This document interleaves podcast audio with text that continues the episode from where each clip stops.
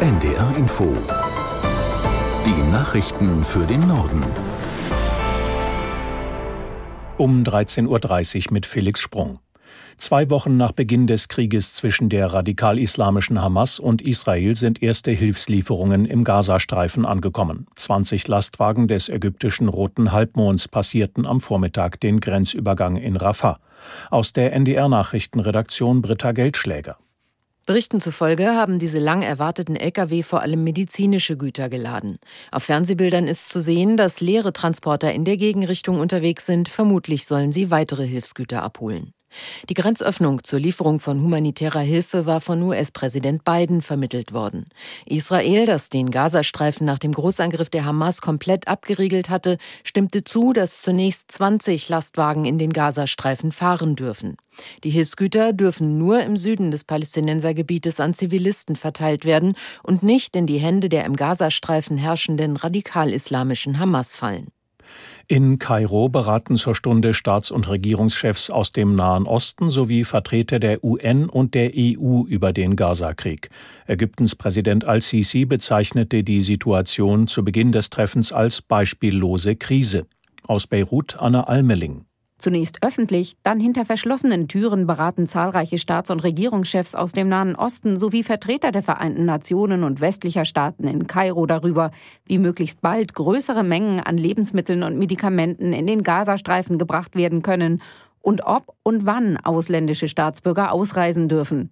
Darüber hinaus geht es vor allem um die Frage, wie eine Ausweitung des Nahostkriegs zwischen Israel und der militant-extremistischen Hamas im Gazastreifen verhindert werden kann, nicht nur die ägyptische Regierung befürchtet, dass sich der Konflikt auf das Land am Nil und darüber hinaus ausweiten könnte. Israel dagegen ist nicht dabei. Ein Sprecher des israelischen Außenministeriums sagte, man sei nicht eingeladen und werde auch nicht teilnehmen.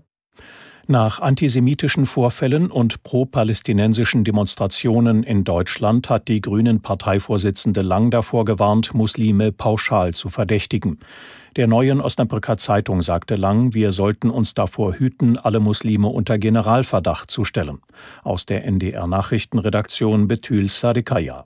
Grünen-Chefin Lang betonte, es gebe viele Stimmen aus der islamischen Gemeinschaft, die sich klar gegen die Hamas positioniert hätten.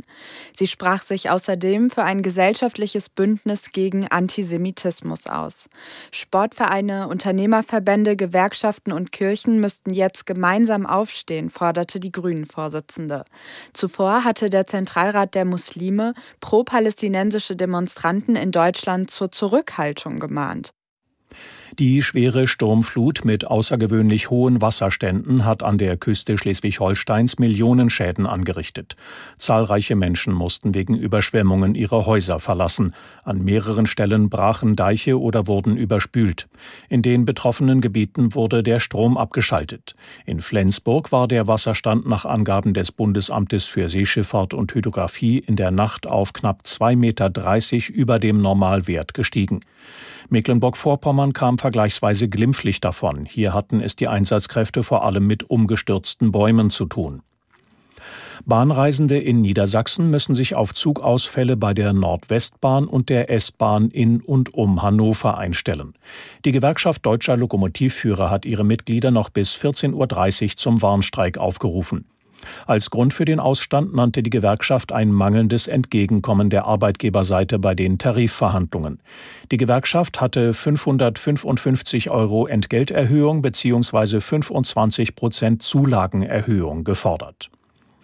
Nach dem Brand in einer Ferienunterkunft im elsässischen Winzenheim ermittelt die Staatsanwaltschaft gegen die Betreiberin wegen fahrlässiger Tötung.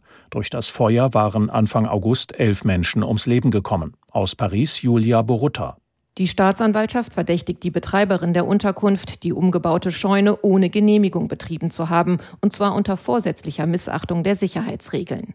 Sie soll Sicherheitsprüfungen absichtlich umgangen haben, indem sie die Größe der Unterkunft und die Art der Nutzung nicht beim Rathaus angemeldet habe, so die Staatsanwaltschaft in ihrer Erklärung. Die Betreiberin steht nun unter gerichtlicher Kontrolle und muss 15.000 Euro Kaution hinterlegen. Außerdem darf sie bis auf weiteres keinerlei touristische Bleibe mehr verwalten. Gegen die Ferienorganisation Organisation, über die die Gruppen von Menschen mit leichter geistiger Behinderung ihren Urlaub gebucht hatten, wird vorerst nicht ermittelt. Ein Untersuchungsbericht hatte aber im September Unregelmäßigkeiten festgestellt, sodass die Zulassung der Organisation zunächst nicht verlängert wurde. Das waren die Nachrichten.